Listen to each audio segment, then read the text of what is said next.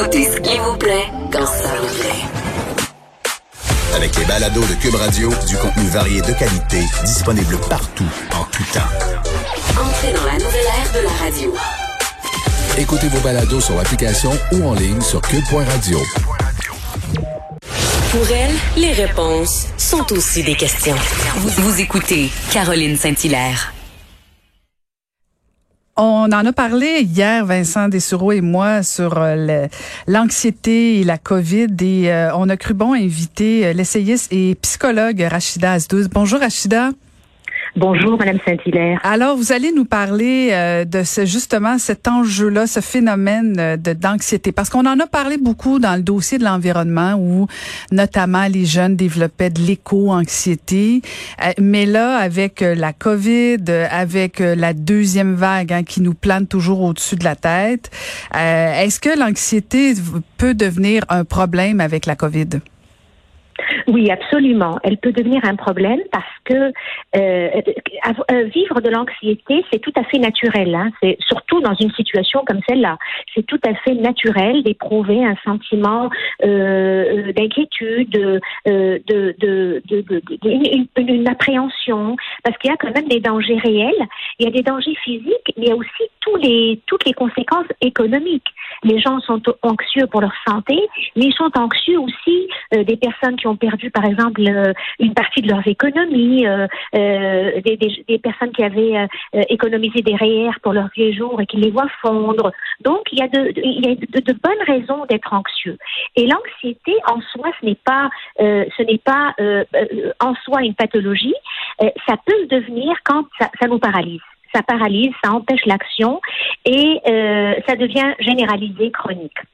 Donc, ce qui peut arriver avec la, le Covid, euh, c'est que euh, euh, ça, les gens pourquoi d'abord ils sont anxieux avec le Covid?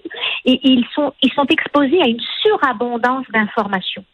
Euh, il y en a beaucoup. Hein, et, et, parfois, ça dit la chose de son contraire. Et les gens finissent par ne plus être capables de traiter cette information. Et c'est vrai d'ailleurs pour l'éco-anxiété aussi, parce que des fois, en matière d'écologie, on nous dit la chose est son contraire. Euh, juste l'histoire du masque, là. Il y a encore des gens qui pensent que le masque, ça ne fait aucune différence. Euh, ou au contraire, soit on est exposé à une surabondance d'informations au point où ça devient anxiogène, soit on manque d'informations le fameux on nous dit pas tout. D'accord? Et, euh, et, ça fait qu'on se sent complètement impuissant parce que on est on est on est paralysé et ça nous rend encore plus anxieux.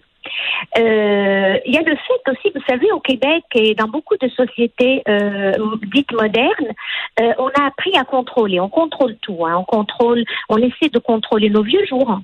Euh, on ramasse de l'argent pour nos vieux jours, on essaie de contrôler euh, notre sécurité, on installe des sièges d'auto dans les voitures. On est quand même dans, une dans des sociétés où on essaie de tout contrôler, de ne laisser aucune place au hasard. Et là, tout à coup, on contrôle plus. Et ça, c'est extrêmement anxiogène. Mhm. J'ai l'impression que vous me décriviez. ça me faisait presque peur. Parce qu'en fait, il y a, deux façons, je pense, de gérer l'anxiété. Vous me corrigerez si je me trompe.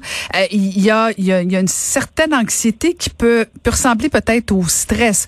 Où là, c'est plus une force qui, euh, qui nous fait bouger, qui nous, euh, qui nous donne un peu de drive, comme je dis souvent. Et il y a l'autre côté où là, ça nous paralyse complètement. Oui, tout à fait. Souvent, on va confondre euh, euh, la peur euh, et l'anxiété. par exemple, je sais pas, on est anxieux, par exemple, quand on passe une entrevue d'embauche, quand on passe un examen, quand on arrive dans un nouvel emploi, on est anxieux, c'est normal. On est anxieux parce que on n'appréhende pas nécessairement un danger, un risque, mais on fait face à une situation inconnue dont on contrôle pas tous les éléments, toutes les variables, et on est anxieux. ou les, les artistes qui ont le trac avant d'entrer sur scène, euh, avant, euh, euh avant leur prestation. Et ça, c'est de l'anxiété ou une, une forme de stress positif parce que c'est un moteur. Tous les artistes vous diront le jour où je n'aurai plus de, où je n'ai plus de trac avant d'entrer en scène, ça veut peut-être dire que je vis sur mes automatismes et mes réflexes et c'est pas bon signe. Alors que le stress euh, ou, une forme d'anxiété euh, ou de trac, ça permet de mobiliser nos énergies. On dit ben ce que, l'émotion que j'éprouve, l'anxiété, c'est un signal que mon corps, que mon cerveau m'envoie que je pourrais me tromper. Par exemple, je pourrais mal performer sur scène.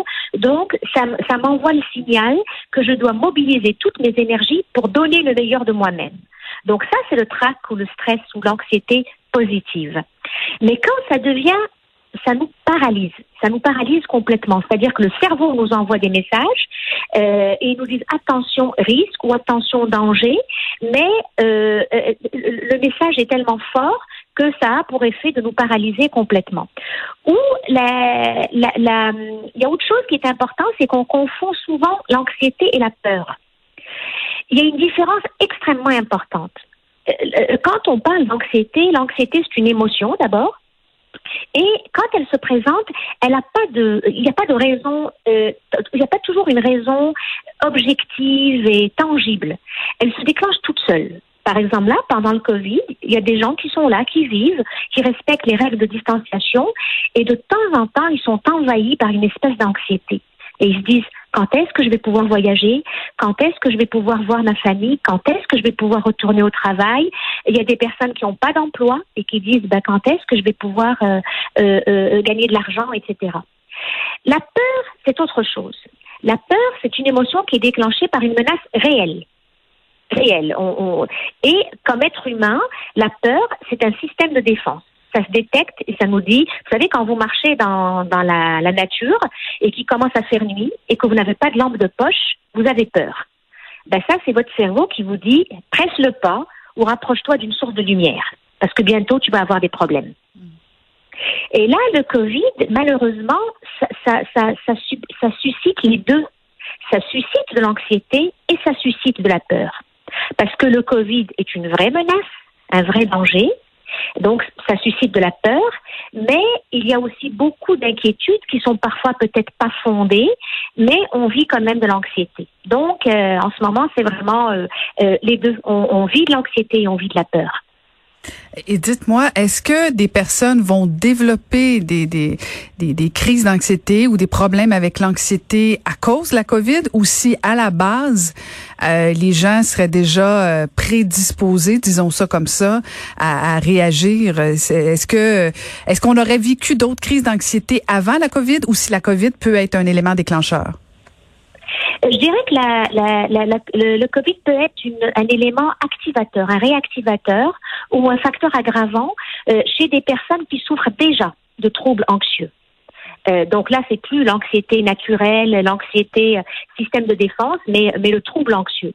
Donc c'est sûr que c'est certain que des personnes qui euh, euh souffrent déjà de troubles anxieux, ça va les accentuer, les aggraver. Je vous donne un exemple concret. Les personnes qui souffrent de TOC, le fameux trouble obsessif compulsif. Les personnes, par exemple, qui ont tendance à se laver les mains euh, de manière répétitive et obsessive, ben, c'est sûr que ces personnes vont se laver encore plus les mains. Des personnes qui souffrent de phobie, c'est un trouble anxieux. Les personnes qui ont peur des foules, par exemple, de la foule, ben, c'est sûr qu'ils vont encore moins euh, avoir, euh, euh, ils vont avoir encore plus davantage peur de sortir de la maison parce qu'ils ont déjà peur des foules. des personnes qui ont déjà subi un, qui, qui souffrent du syndrome de choc post-traumatique et qui vont se rappeler euh, une situation euh, traumatique euh, qui a qui a déclenché chez eux un, un, un syndrome de choc post-traumatique. Regardez par exemple les personnes qui ont vécu la, le déluge au Saguenay il y a quelques années, ou l'explosion à euh, mégantique. Euh, c'est sûr que ces personnes-là ont vécu vraiment une situation euh, euh, euh, traumatique et en plus ça arrive l'été, hein, à peu près au même moment, quoi que pour mégantique surtout. Ben, ces personnes-là vont dire encore une, encore une situation difficile dont on n'est pas certain de pouvoir sortir rapidement.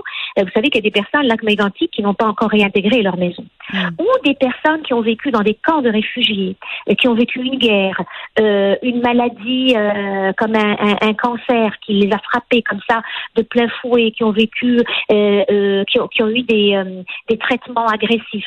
Donc c'est sûr que chez toutes ces personnes-là, euh, le Covid va être un activateur et va va va, va les va les replonger euh, dans dans leur dans leur anxiété ou dans leurs troubles anxieux. Alors, je vous pose la question finale et probablement fondamentale. Est-ce que, est-ce qu'il existe, Rachida, un traitement pour euh, gérer l'anxiété?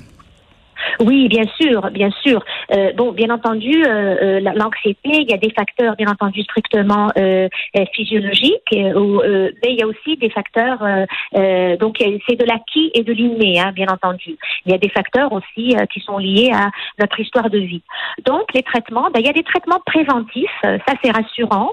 On peut, on peut beaucoup agir sur son anxiété et la contrôler avec une bonne hygiène de vie une bonne hygiène alimentaire, euh, euh, euh, un sommeil, donc avoir des bons, un bon, des, des, bonnes nuits de sommeil, faire du sport, faire du yoga, tout ce qui peut avoir un impact sur notre qualité de vie, notre hygiène de vie. Là, ce sont des, des, des, des c'est l'action préventive, mais il y a aussi le curatif. Euh, la médication. Il y a des gens qui prennent des anti-anxiolytiques. Euh, vous savez que la, la, sérotonine, qui est un peu appelée à tort l'hormone la, du bonheur, est parfois aussi euh, euh à, l'origine des problèmes d'anxiété généralisée ou d'anxiété chronique.